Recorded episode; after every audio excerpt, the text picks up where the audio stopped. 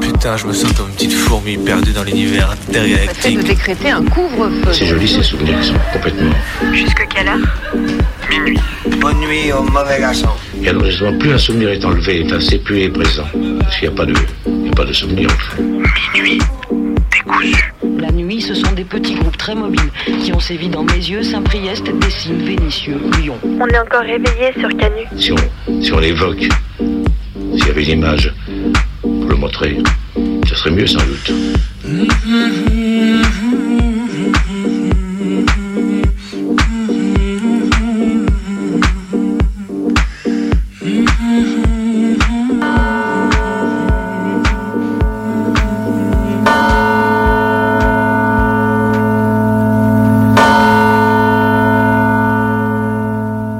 L'eau monte, les rivières débordent, la mer gagne les routes et rien ne change.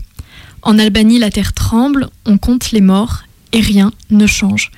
Depuis le temps qu'on le dit, qu'on le prédit, c'est là, c'est maintenant. 2012, Wally, le jour d'après La planète des singes et sa dernière séquence qui m'a filé une fièvre existentielle quand j'avais 10 ans. On fonce joyeusement vers cette fin du monde sponsorisée par des pubs de SUV et rien ne change. Des taches de sang, un ordinateur et un appareil photo disparu, c'est la description d'un appartement, un appartement avec ce qu'il manque à l'intérieur. Sa propriétaire était encore là, elle, au milieu du rouge. Un corps froid qui ne rira plus, n'aimera plus, ne pensera plus, ne verra, ne parlera et ne prendra plus de photos surtout. Albertina Martinez Burgos est morte assassinée après avoir passé ce dernier mois à documenter les extractions des flics chiliens, leurs violences, leurs actes de torture, dont leur viol.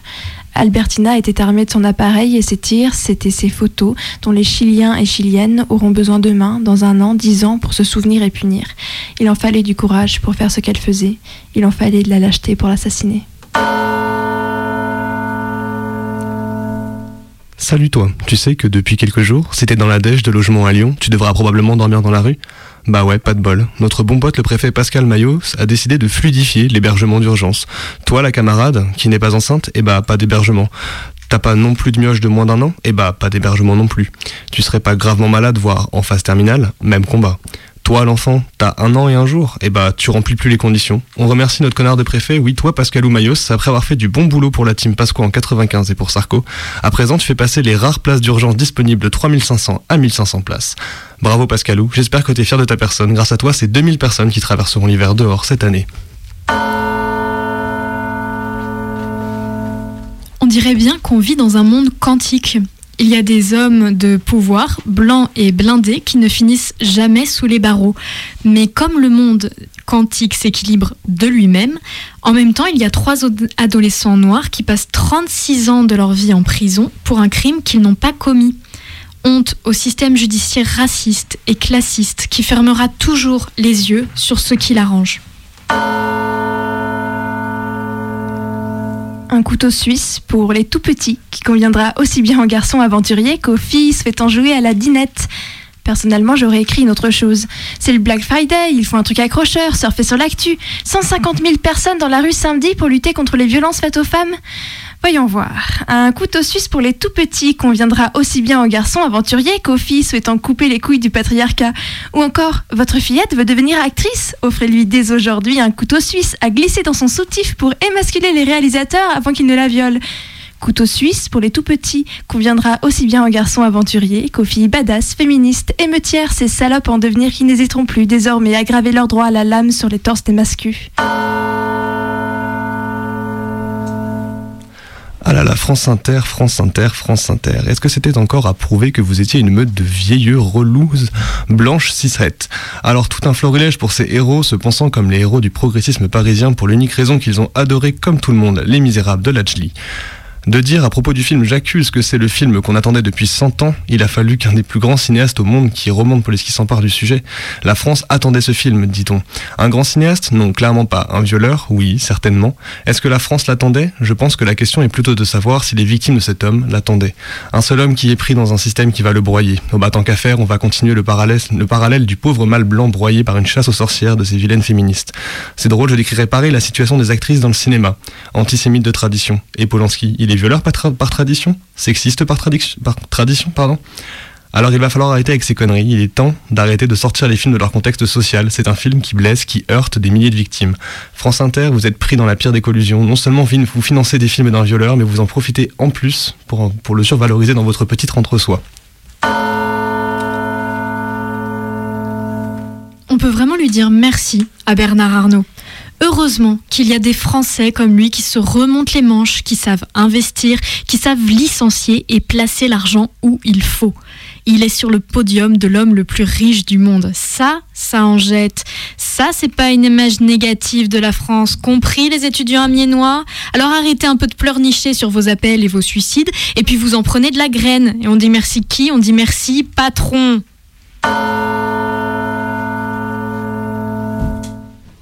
Ah, rentrer le soir chez soi, retirer ses pompes, dégrafer son soutif, déboutonner son jean, faire glisser le, tout au sol et laisser le tas de fringues traîner en se laissant glisser sur le canapé. Ah, s'étirer langoureusement, étoile de mer sur le lit, les draps sous soi, sous la peau nue caressée. Ah, en pleine canicule, boire de l'eau fraîche, les fesses à l'air, ne sentir aucune entrave, rien. Ah, bricoler seins nus chez soi et finir au tribunal parce que les gosses de son mec ont, aperçu un bout de téton derrière la poussière du plâtre. Beau pays, les States, on adore. Vive le puritanisme et la misogynie.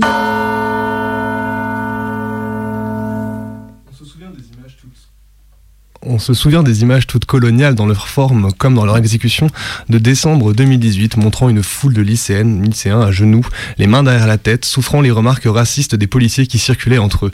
Ce matin, quasiment un an après, même pratique pour les lycéens et lycéennes du lycée Villegenie à Massy, qui ont fièrement bloqué leur bahut depuis hier pour dénoncer les conditions de précarité qui concernent tant les étudiantes que les lycéennes. La réponse de l'État, tire tendu de LBD de gaz lacrymogène sur des élèves qui fuient une charge de CRS. On en est là, oui, on en est là. Dans le dos sans aucun ménagement. Il serait temps de cesser de penser la répression policière comme une exceptionnalité. La violence policière est systématique. Elle marque les corps par une banalité qui devient de plus en plus effrayante à chaque action de contestation de nos conditions de vie. Il revient à nous tous de leur répondre, de faire comprendre à Castaner et autres Nunez que la violence ne restera pas impunie et que nous ne les oublierons pas. Force aux camarades lycéens, lycéennes, votre action est déterminante. Ne baissez pas les bras, restez forts, fortes, fiers, fiers, déterminés, on ne vous laissera pas tomber. Il est 23h08. Vous écoutez Minuit décousu sur Radio Canule 102.2. C'est votre émission du mardi soir. Tout à fait. On est avec vous tous les mardis soirs de 23h à minuit pour vous raconter des histoires sous forme de documentaires, euh, sous forme de chroniques culturelles et artistiques, sous forme de fiction qui fait peur. Et vous pouvez nous appeler surtout parce qu'on veut aussi entendre vos histoires, vos histoires liées à une musique. Racontez-nous un souvenir, une anecdote, euh, pourquoi vous aimez telle chanson, à quoi ça vous fait penser. Et pour nous appeler, Bebe, le numéro c'est... Je rappelle le numéro du coup qui est le 04 78 39 18 15. Vous pouvez nous appeler pour envoyer des témoignages et un peu de musique. Allez, tu nous le redis, histoire que vraiment on nous appelle ce soir. On l'entende, c'est le 04 78 39 18 15. Appelez-nous, on est friand d'histoire et de musique. Mais tout de suite, puisque l'heure tourne finalement, on va, on va passer à notre petite euh, histoire justement culturelle, nocturne, cet art qui, qui est la nuit, la nuit qui fait l'art, Benoît? Exactement.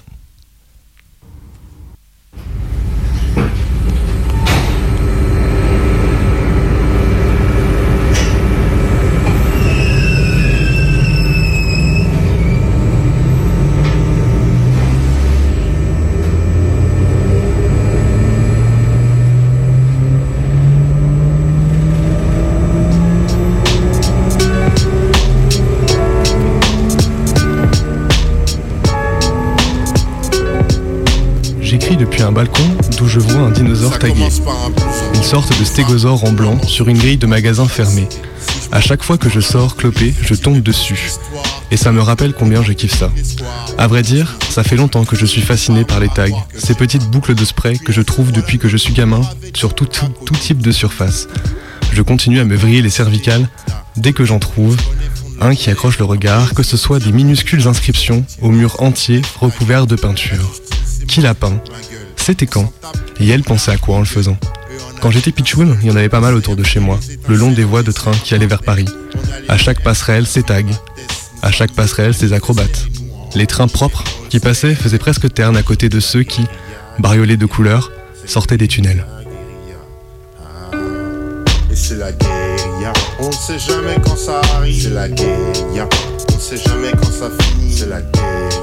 on ne sait jamais qui va guérir, c'est la. Berlin. Il y a plus de dix ans maintenant. C'était avant les 20 ans du mur. Et c'est la première fois que la beauté des tags m'est apparue. Juste avant les rénovations des fresques liées au 20e anniversaire des prémices de la réunification, je me baladais des kilomètres durant, la tête levée vers ces immenses fresques, témoins d'une époque à laquelle je finirais par me passionner. Mon père me faisait alors découvrir Bowie, période Berlin, celle de la BO de Christian F., 13 ans, drogué, prostitué, que je ne lirai que des années plus tard. La même période qu'une cohabitation avec un certain Iggy Pop, dont les apparitions musicales filmiques me feront découvrir les tags britanniques et la force de leur directivité. Je rêvais quelque part entre Zoologischer Garten et Kreuzberg, de mur en mur tagués et je déchiffrais les inscriptions. Je passais et repassais dans le parc de l'immense tour de télévision, encore rempli de punk aux cheveux colorés qui tour à tour taguaient allègrement bancs des poubelles. Malgré le privilège de connaître l'allemand grâce à ma classe bilingue, mon niveau ne me permettait pas de comprendre ces inscriptions. Je me rappelle avoir regardé chaque station de métro comme un nouveau lieu de surprise, au coin d'une colonne, au coin d'une pancarte ou d'une devanture. Traverser la ville de quelques inscriptions russes aux paroles de chansons anglo-saxonnes reprises à coups de feutre. J'y suis repassé une ou deux fois. Les inscriptions et autres fresques spontanées ont été figées, nettoyées de leurs petites inscriptions. Ces mêmes petites inscriptions qui étaient venues apporter leur singularité, leurs suggestions, voire améliorations. À la place, des couches de peinture vive, plus de traces, d'erreurs, de bavures de spray, une uniformité muséale presque maussade. Le charme avait laissé la place à l'uniformité. Je n'y suis plus retourné depuis.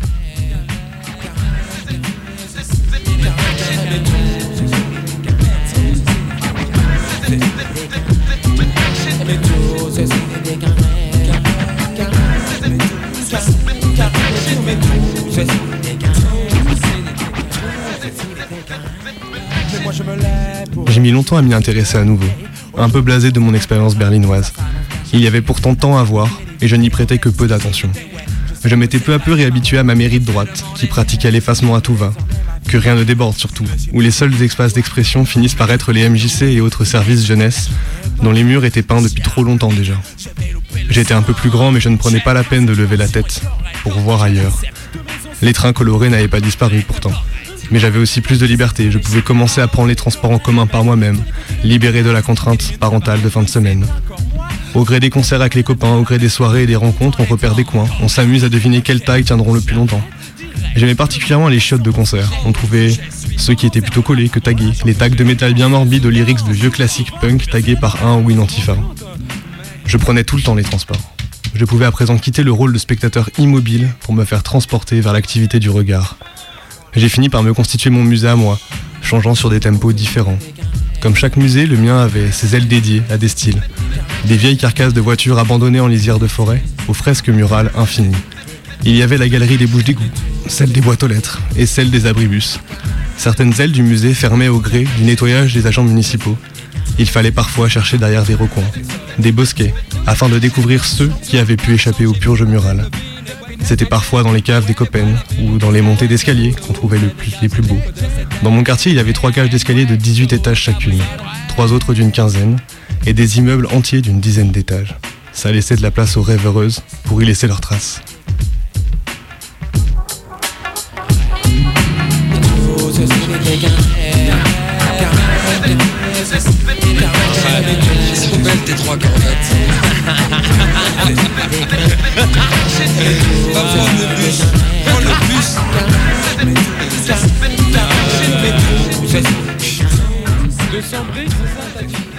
Pour les tags en extérieur, ils avaient quasiment tous disparu. Pour en voir, il fallait partir vers Paris, attendre le Transilien depuis une gare perdue à l'orée de la forêt, pour ensuite se laisser porter par le train, devant les bordures sur lesquelles les couches se surajoutaient les unes aux autres, aux marges internes de la ville, où personne ne s'aventurerait à venir effacer. J'adorais et j'adore toujours ces lignes de train, où le temps semble ne pas avoir eu de prise sur ces tags, dont le style semble pour jamais ancré dans le début des années 2000. J'en crois certains comme de vieux potes, toujours à leur place, même qu'après 15 piges. Même après mon départ de banlieue. C'est peut-être eux qui me remontent le moral sur le trajet du centre de Paname jusqu'à chez moi. Un peu de couleur entre tours et forêt. Bêtise humaine, âge du meurtre, mais à quel âge? J'ai l'âge du meurtre et des frères qu'on perd. Survie n'est pas assistée. Je brille pour ma dernière heure. Folie des hommes et mes rêves brisés. La position du vainqueur est la mienne, donc la tienne, frère. Nouveau millénaire, un pas de plus vers le cimetière. La rue cause, comme les sauces cause. Du VR6 cause. De tout ce que demoiselle te propose. Je prends ma pause, fais le tour de France de l'esprit. Tu rêves d'être large comme un braqueur de Vitry. Le temps se consume comme on joint se consume. Comme le mal se consume. Ainsi la mort danse devant toi. Explose l'audience, la vie est live de 20h. Parole de vieille, Puis, j'ai encore un peu vieilli. J'avais mes lignes de métro préférées, les RER immanquables pour ne rien rater du spectacle qui pouvait s'offrir. À force de traîner mes guêtres tardivement le soir, dans les rues vides, je me prenais à imager que j'en rencontre un ou une à l'œuvre et participer à quelque chose qui restera sans doute que quelque temps. Je n'ai jamais osé les approcher quand j'ai eu l'occasion d'en voir. Ça m'arrivait de prendre le temps de fumer une clope de loin pour regarder un peu. Quand tu rentres de Paris le soir, les voir taguer les rails avec une précision sans faille, seuls ou à plusieurs, se répartissant l'espace d'un mur immense le long de la gare, au bout des quais, là où personne d'autre ne va que pour pisser en rentrant de soirée, ou fumer discrètement quand les contrôleurs sont postichés en haut des escaliers. En prenant un peu de distance, on peut se rendre compte de la taille des choses. Une immense phrase à charge contre l'État, un visage, une forme, des fois quelques motifs seulement, qui viennent redessiner l'absence froide de rugosité de béton. Il y a de ça à peine quelques années, j'ai enfin pu découvrir le secret des trains de couleur. Ce que je voyais depuis tout petit, sortir des tunnels sombres qui coupaient le bord des vallées affluentes de la Seine. Ils étaient tous sagement garés au terminus d'une ligne, attendant leur mise en marche, matinale quotidienne. Je rentrais de soirée le matin par le dernier train, bien décidé à ne pas traverser l'intégralité de la ville à pied pour rejoindre la gare. J'arrivais largement en avance à la gare. À peine passé par-dessus le portique parce que j'avais perdu mon navigo en boîte, j'ai surpris une bande de graffeuses tout encagoulées, en t-shirt, affairées à peindre la première raille d'un train méticuleusement. Sans réelle surprise pour ce mois de juillet, le premier train était supprimé avant même l'ouverture du guichet à la gare. Et la petite troupe commence continuer à dessiner, dans la nuit qui commençait à se finir. Je souriais assis sur mon banc, à les regarder terminer si, natu- si naturellement leur besogne. Moi j'étais content, je venais de voir Kavinsky en boîte, Nightcall en tête, et je finissais ma nuit en découvrant finalement le secret des trains colorés.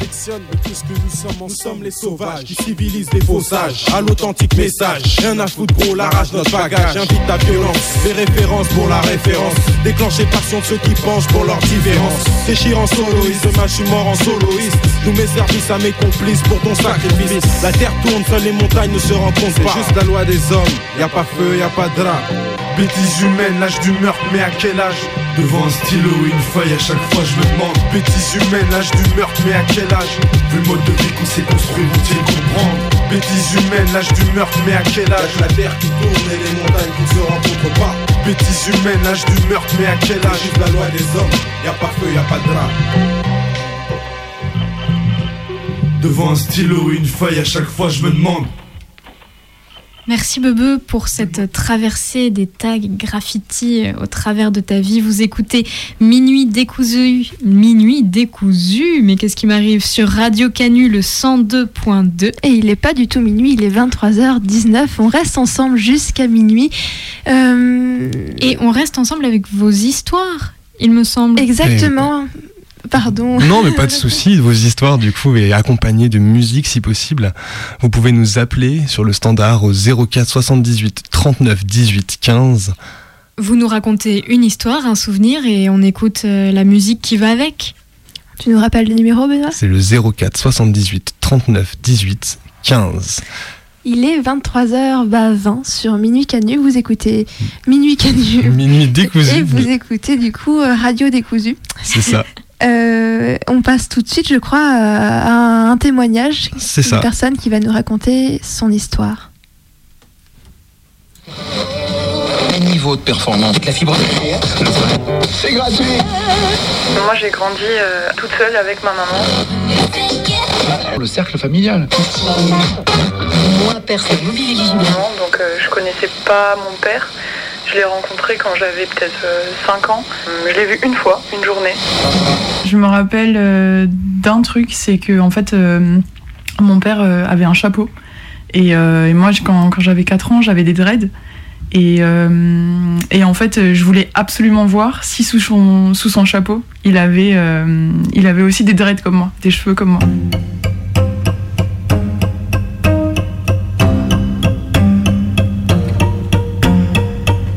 Et, euh, et c'est vrai qu'en grandissant, quand, quand j'avais à peu près 10, 12 ans, euh, bah, tu sais, quand t'es à l'école et, euh, qu'on te pose la question, il fait quoi ton papa?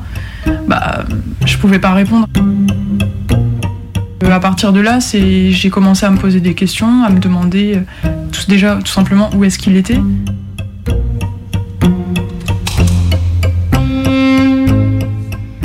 J'ai commencé un peu à avoir, euh, à ressentir de la colère. Euh, je pense que c'est un sentiment assez naturel.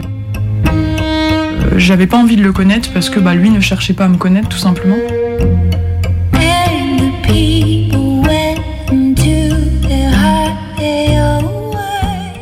C'est lui qui m'a envoyé un, un message euh, sur Facebook à l'époque. Euh, J'avais 13 ans et, euh, et ce message c'était euh, Coucou la famille, comment ça va?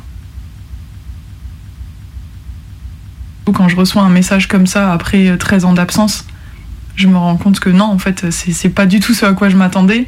Et euh, quand je pensais, je me disais, mais ça sera pas aussi facile. euh, euh, J'avais répondu à un message euh, en très très en colère, en l'incendiant et en lui disant, mais la famille, mais c'est-à-dire la famille, euh, ça signifie quoi pour toi la famille si tu te réveilles seulement 13 ans plus tard?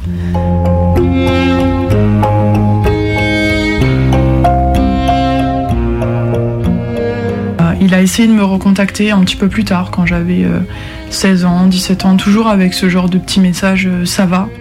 Moi, je répondais pas. Bah, j'ai voilà, continué à grandir. euh, 18 ans, 19 ans, 20 ans, et puis tu vois, t'as ces questions qui se posent, les questions d'identité aussi, qui je suis, enfin, d'où je viens. J'ai une double culture, je fais des études justement euh, dans, le multiculturel, euh, l'apprentissage des langues, euh, la culture de l'autre. Et en fait, quand je me regardais moi-même, ben, je connaissais qu'une partie de ma culture. Ça commençait à me manquer. Ça commençait à me manquer. Et, euh, et un jour, il m'a renvoyé un message, le même type de message qu'il m'envoyait avant, et euh, en me disant euh, Bah, coucou, ça va. Et cette fois-ci, j'ai répondu. J'en ai, parlé qu'à très peu de personnes. Je voulais que ça soit, euh, je voulais pas du tout que ça soit euh, le grand jour où je rencontre mon père 20 ans plus tard. Le jour J, je commençais à me rendre compte en fait de ce que c'était cette situation où j'allais vraiment rencontrer mon père. Et je me souviendrai toujours quand je suis rentrée dans le métro et que ça y est, je partais. Euh, j'ai eu qu'une envie, c'était de rebrousser chemin et de rentrer chez moi et de me dire non, on arrête tout, euh, je, fais la morte et euh, j'y vais pas. Et, euh, et je me suis battue euh, dans ma tête euh, en me disant non, tu y vas, tu t'es engagé, donc tu y vas. et puis qu'est-ce qui peut, qu'est-ce qui peut se passer, qu'est-ce qui peut bien se passer, tu verras bien, tu verras bien ce qui se passe et, vas-y. Donc j'y suis allée, la boule au ventre, je, stressais. Mais je m'étais promis une chose, c'est que je voulais pas pleurer, je voulais pas montrer mes émotions.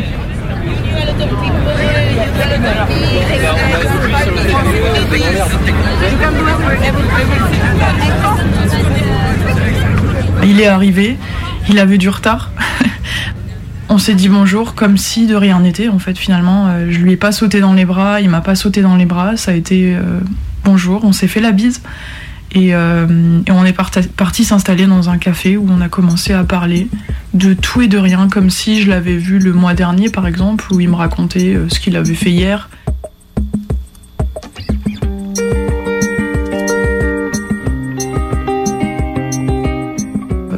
On est resté euh, une heure ensemble. Et il y a un moment en fait où moi ça me, ça me démangeait, j'avais envie de parler, j'avais envie de lui demander des choses un petit peu plus, euh, profondes. Et euh, bah, c'est ce que j'ai fait. C'est ce que j'ai fait. Et puis c'est à ce moment-là où la rencontre a pris un petit peu plus de, dimension, plus de sens aussi. Déjà la question qui me démangeait c'était en fait j'ai combien de frères et sœurs?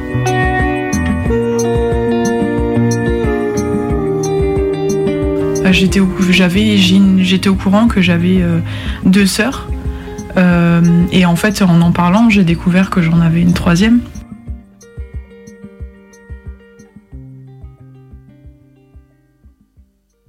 J'ai eu envie de les, rencontrer. Euh, Là, c'était mes sœurs. Elles, je pouvais pas leur en vouloir. C'était la force des choses qui avait fait que on s'était jamais vus. J'ai une petite sœur du coup qui a 13 ans et une autre sœur qui a 21 ans donc avec qui bah, je suis proche en âge. Donc ce qui s'est passé, c'est que le jour même de la rencontre avec mon père, complètement inattendu, euh, il m'a dit bah, je vais t'emmener voir euh, déjà ta petite sœur, ma petite sœur de 13 ans. Donc euh, là, je me retrouve à monter dans sa voiture et à partir chez la mère de, ma petite sœur.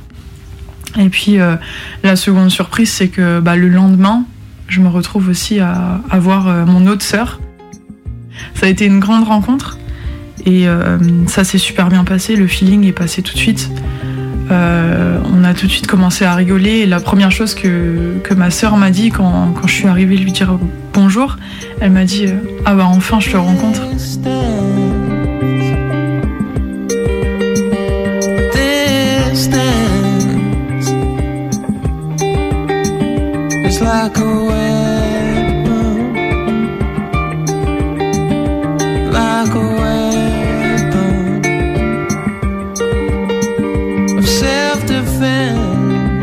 Ça c'est fou parce que euh, ça c'est un truc euh, que, j'arriverai jamais à expliquer. C'est euh, les sentiments forts qui se sont développés d'un coup et où vraiment on a une relation de sœur comme si on avait grandi ensemble. On, rigole tout le temps ensemble, on se chamaille sur certains trucs. On, est, on est lié vraiment par une histoire, bah, par un père et, par une histoire similaire parce que bah, ma sœur non plus n'a pas grandi avec notre père si on se l'est dit, maintenant, euh, toi et moi, c'est à la vie, à la mort et euh, c'est terminé. Enfin, on, on sera plus jamais séparés.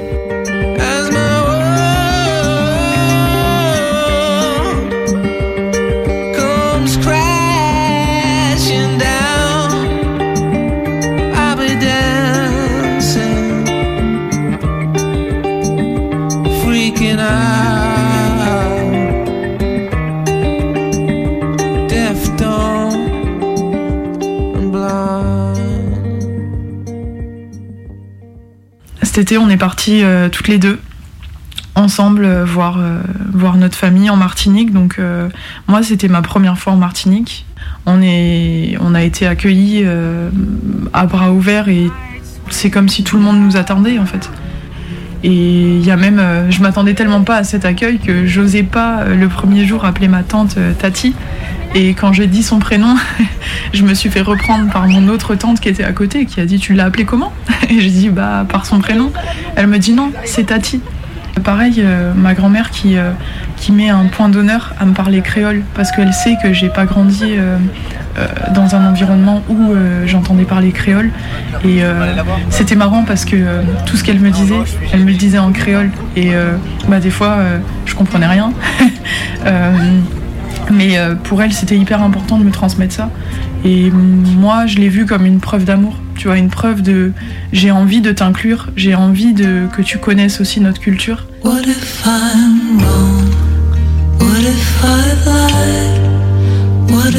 Bah ça c'était quelque chose qui m'a fait qui m'a fait du bien parce que je me suis sentie euh, ben, faire partie de la famille très clairement. J'étais chez moi. J'étais avec ma famille, avec les miens, entourée de, personnes qui, euh, ben, qui, qui m'aiment tout simplement.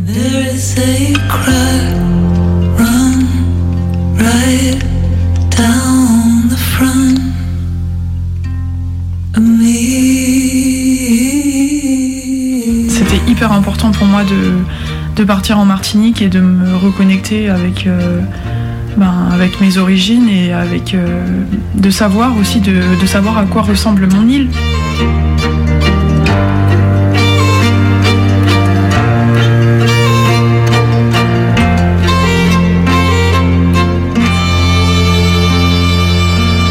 J'avais vraiment besoin euh, de, de, rencontrer ma famille noire parce que je suis métisse, donc ma mère est blanche, mon père est noir. Et en fait, euh, j'ai toujours été euh, élevée dans un environnement blanc. Euh, j'ai vécu dans un environnement blanc euh, et, j'avais besoin en fait de me reconnecter à mon identité noire parce que des fois j'avais l'impression de pas être légitime d'être noire. Quand, quand tu es un enfant qui est élevé dans une famille blanche, je suis la seule métisse de ma famille du côté de ma mère.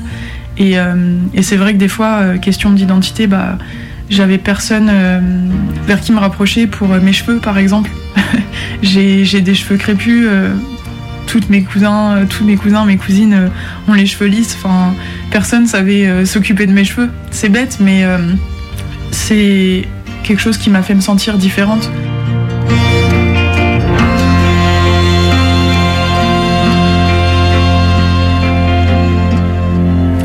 Ça a répondu à beaucoup de questions que je me posais quand j'étais petite et, euh, et en fait euh, ça m'a recentrée parce que je me suis rendu compte que j'étais pas si différente euh, des autres.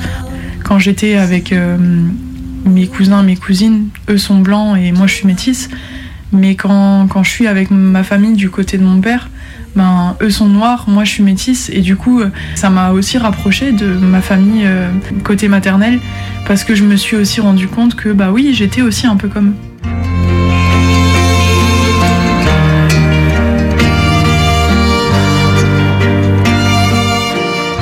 Je me souviendrai toujours quand je suis rentrée dans le métro et que ça y est, je partais.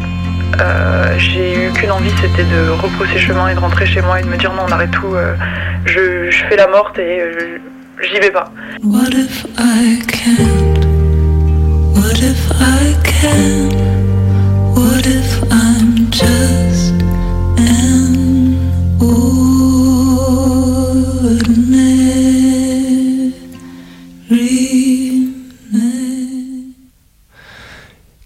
vous écoutez toujours Minuit décousu, on est sur Radio Canu, le 102.2.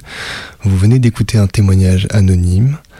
On peut lui dire un énorme Ouais, merci déjà, pour le voilà. partage de son histoire et un grand merci à Maë qui a réalisé euh, ce documentaire aussi. Voilà. Et j'en profite aussi pour euh, vous rappeler que vous pouvez nous appeler pour vous proposer, pour nous proposer, pardon, des histoires accompagnées donc de musique. Alors, pas besoin d'avoir une aussi longue histoire, hein, une Non, anecdote effectivement. suffira.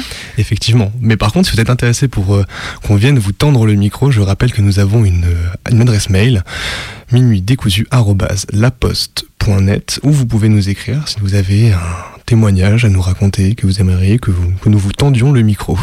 Exactement, il est 23h33. Vous écoutez euh, donc euh, Radio Canule 102.2. Vous avez entendu jusque-là euh, des brèves plus ou moins d'actualité. Vous avez entendu les, histoires nocturnes de, trains et de tags de, de vous avez écouté également ce témoignage anonyme. On vous propose d'appeler. Mais vous n'appelez toujours pas. Heureusement, nous avons déjà quelqu'un qui nous a appelé et on va pouvoir vous passer son anecdote en lien avec une musique. Voilà. Du coup, je, le- je- je lance l'appel tout de suite. un souvenir qui m'est vraiment très cher. En fait, nous vivions à Madagascar, c'était à la fin des années 80, début des années 90. Et le, le soir, la nuit, tombe assez tôt euh, sous ces tropiques, donc vers euh, 18h à 18h30. Et on avait une occupation de début de soirée qui n'était alors certes pas très écologique, mais bon, dans ces années-là, euh, on y portait moins attention. Nous faisions avec un joli petit 4x4 et une amie euh, malgache, des, au volant d'ailleurs, des tours de ville. On appelle ça des tours de ville. Et c'est vrai que cette, euh, cette amie malgache était séparée de son époux qui vivait lui à, la Réunion. Et elle était d'humeur assez mélancolique. Et on traversait toute la ville donc avec dans ce 4x4 qui était euh, ouvert en mettant un son sur l'autoradio euh, cette chanson de Fears qui s'appelle Seeds of Love. Et c'est une chanson vraiment très prenante et avec cette musique euh, traversée, euh, ces jolies ces ruelles, passer en bord de mer, euh, longer les grands bâtiments coloniaux de cette euh, petite ville du Nord euh, qui s'appelait Antsiranam. C'était vraiment, c'était vraiment, vraiment fantastique. On allait dans, on était dans un autre monde et la chanson nous portait. Alors on remercie beaucoup cette personne pour son témoignage et du coup on vous propose d'écouter tout de suite Seeds of Love. De Tears for Fears.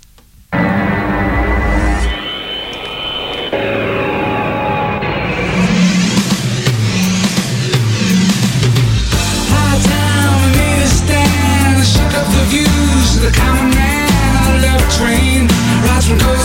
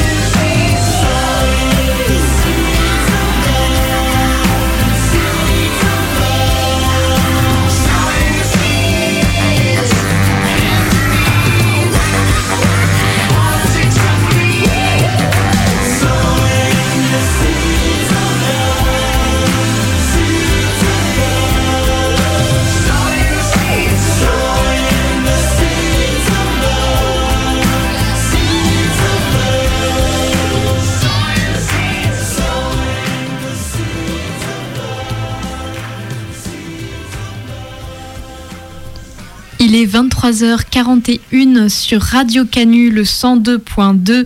Vous écoutez Minuit décousu avec euh, Bebe, avec Maë et avec euh, moi, Colline, Colline.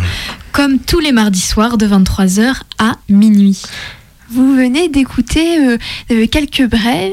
Non, vous venez d'écouter, pardon, Seeds of Love de Tears for Wow. Fears. D'après, du coup, le témoignage de, de cet appel anonyme que nous avions préenregistré parce que nous attendons encore vos appels, chères auditrices, chers auditeurs, pour vous aussi nous raconter une anecdote voilà. en rapport avec une musique. Je rappelle le numéro, c'est le 04 78 39 18 15. Voilà, alors après des, une escapade nocturne et, de, et autour du tag avec euh, Bebe, après un témoignage encore, euh, une histoire assez longue d'une d'une personne qui a accepté de, de parler à notre micro, eh bien il est temps de passer à la fiction Et oui, d'horreur. il est temps d'avoir peur tous ensemble autour des micros et autour du poste radio. Welcome to a night of total terror. All go a little mad sometimes. Johnny! You're still afraid. They're coming to get you, Barbara. The boogeyman is coming.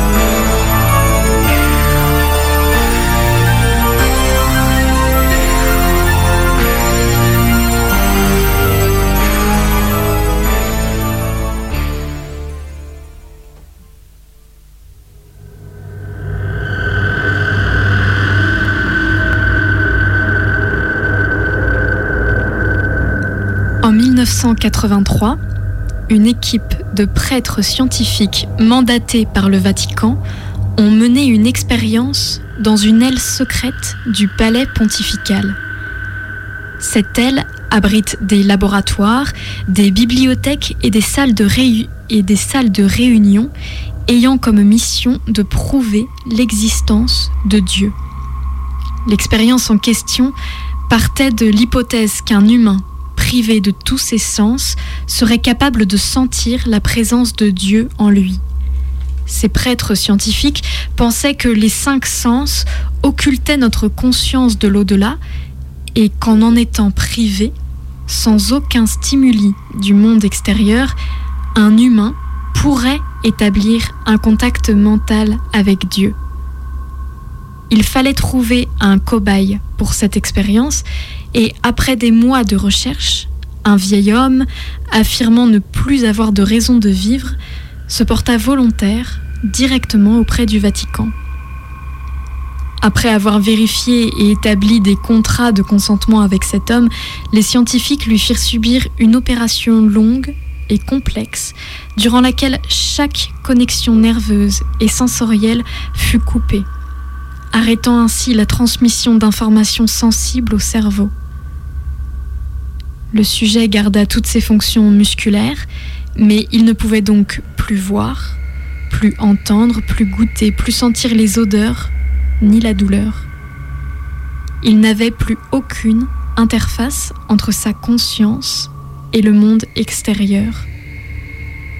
Il était isolé, avec comme seule consigne de verbaliser tout ce qu'il pensait ou ressentait afin que les scientifiques pu- puissent suivre l'évolution de sa conscience.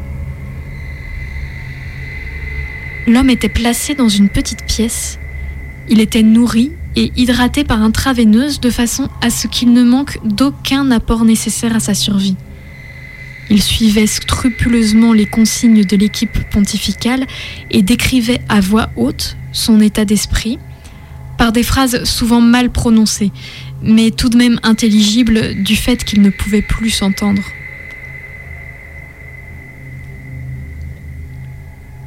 Après quatre jours d'un ennui relatif, l'homme déclara entendre de petites et inintelligibles voix dans sa tête. Les scientifiques prirent note et redoublèrent d'attention face à ce qu'ils suspectaient pouvoir être un début de psychose.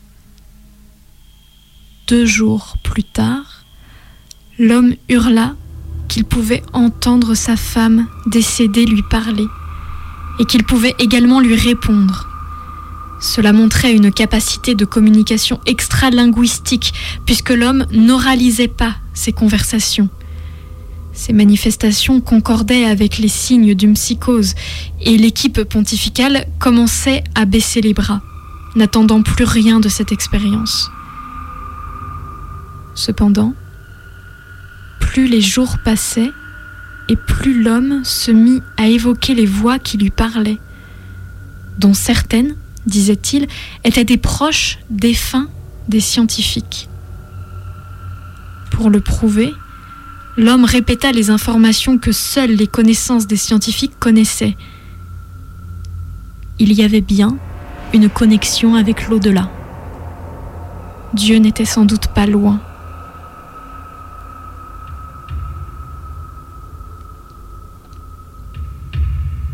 Après une semaine passée à converser avec les morts au travers de ses pensées, le vieil homme paraissait gêné. Il disait qu'à présent les voix devenaient trop fortes et, prenaient toute la place dans son esprit. Sa conscience était à tout moment bombardée de centaines de voix qui refusaient de le laisser en paix. Il n'arrivait même plus à distinguer du sens dans ce brouhaha et il cherchait par tous les moyens à faire taire ce vacarme. Il commença à se montrer violent envers lui-même, à s'élancer contre les murs, essayant de ressentir de la douleur, ce qui lui était physiquement impossible. Il supplia les scientifiques de lui administrer un sédatif, le sommeil étant son seul échappatoire aux voix qui le harcelaient.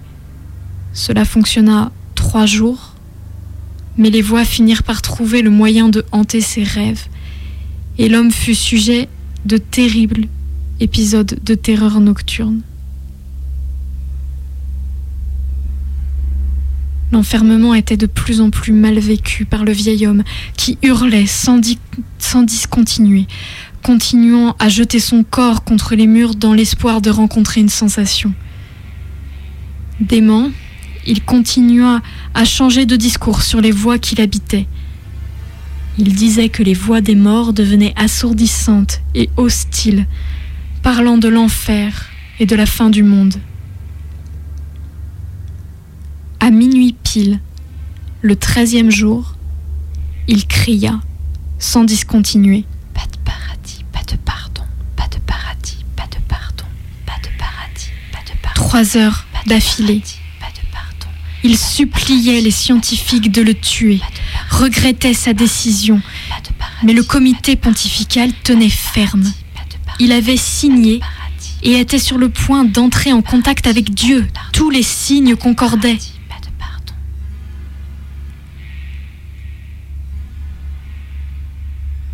Le matin du quinzième jour, survint un déclin brutal de l'état du cobaye. L'homme ne semblait plus capable de prononcer des phrases cohérentes, seules sortaient des bribes de sons inintelligibles.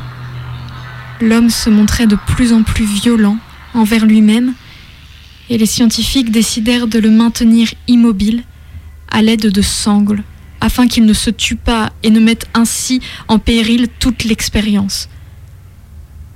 Après quelques heures passées attachées, l'homme interrompit soudainement sa lutte et ses cris. Il s'immobilisa et semblait fixer un point précis, lui qui ne pouvait plus voir. Des larmes se mirent à couler sur son visage, silencieusement.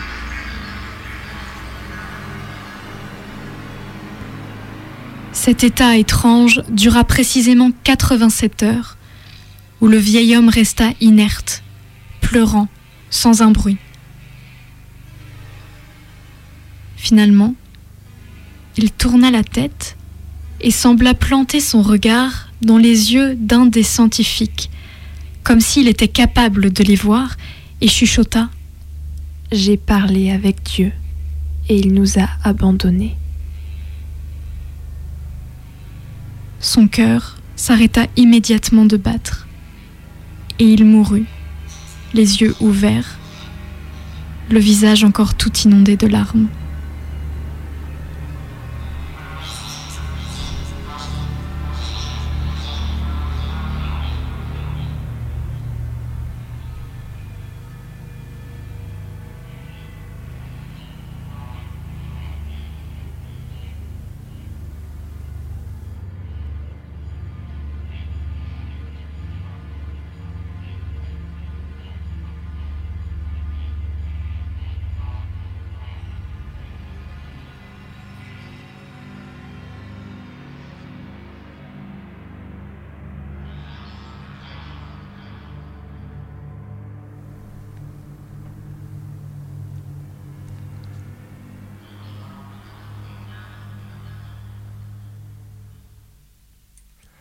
Et c'était une fiction proposée par Colline. Vous écoutez toujours Minuit décousu, il est 23h42 sur Radio Canu, le 102.2. Et cette fiction que tu as trouvée, Colline, tu l'as trouvée, je crois, sur Creepypasta from the Crypt, c'est ça? Tout à fait, euh, ce site qui regroupe euh, les creepypastas, qui les traduit, qui sont souvent des creepypastas anglaises. Petit rappel, peut-être, les creepypastas, c'est donc ces histoires euh, d'horreur, ces légendes urbaines d'Internet qui se présentent comme vraies, qui sont souvent accompagnées de documents, de vidéos qui sont censées prouver la, véraci- la véracité de l'histoire, mais qui, bien sûr, sont des fictions et euh, des fictions qu'on qu'on se passe euh, sur, les, sur les forums, euh, 12-25 ans, comme ça, sous le manteau. c'est Bresson. Mais vous savez que c'est pas forcément. Enfin, si, enfin l'histoire bien sûr est une creepypasta, mais j'ai entendu parler de, de scientifiques qui avaient qui proposaient ce genre d'expérience avec un silence complet notamment. Il paraît que l'expérience du silence complet est, complètement terrifiante en fait. Il paraît qu'au bout de enfin, au trois quarts d'heure, un truc comme ça, tu commences à devenir vraiment pas bien. Euh, Il y a une sorte de truc, je crois, dans, dans Paris, il me semble qu'il y a une sorte de salle comme ça, euh, en sous-sol, du coup, totalement isolée en termes de son. Et Tu entends ton cœur battre, ton sang qui. coule Ouais, c'est horrible. j'entendais justement ça euh, sur, euh, sur Les Pieds sur Terre, sur France Culture. Et une chambre insonorisée comme ça, et elle avait emmené son micro avec des enfants qui étaient pas bien du tout, les ah, enfants. tu m'étonnes. C'est un peu le principe des, des chambres euh, molletonnées euh, des hôpitaux psychiatriques aussi. Mais c'est Ouais. peut-être pas aussi insonorisé. euh. ah, je sais pas comment ça fonctionne, mais c'est toujours aussi, fait toujours autant peur en fait finalement, quoi qu'il arrive. des, des privations de sens. Ouais, ouais. Ou comme le studio de Radio Canu. Alors pas du tout. Pas du tout. Le studio de Radio Canu, les murs rouges, les affiches, Coca-Cola assassine les syndicalistes colombiens, ne finançons pas la mort. Ah, si Mais ça, vous c'est pas du comprenez, sens. on est en train de se sentir seul dans notre studio parce que vous nous appelez toujours pas, cher Voilà. auditeur, chère auditrice. C'est terrible, alors que pourtant on a un beau standard qui fonctionne. Et je rappelle le numéro quand même à tout hasard. C'est le 04 78 39 18 15. N'hésitez pas à nous appeler pour nous donner des petites histoires ainsi que des morceaux qui les accompagnent. Comme tout à l'heure, Tears for Fears, c'était quand même très sympa à écouter pendant. Voilà, en s'imaginant à Madagascar, euh, roulant dans les rues de, je sais plus, Diego Suarez euh, dans sur un 4x4. Mais oui, alors si vous êtes un peu timide, prenez votre courage à deux mains et puis vous nous appelez la semaine prochaine, mardi de 23h à minuit. On sera là, vous préparez votre petite anecdote, votre petite histoire, votre souvenir et vous nous appelez au bebe au Au 04 78 39 18 15. Et si vous avez une histoire plus longue à raconter, parce qu'on vous sollicite beaucoup pour cette émission, vous pouvez aussi nous contacter sur euh, minuitdécousu@laposte.net et nous proposer du coup une histoire et on viendra vous tendre le micro avec plaisir pour un témoignage un peu plus long. Il est donc euh, 23h55 sur Radio Canu. C'est minuit décousu. Et on sera encore là la semaine prochaine et tous les autres mardis de 23h à minuit. N'hésitez pas à nous appeler, à nous écrire et nous vous souhaitons une bonne nuit. Bonne nuit.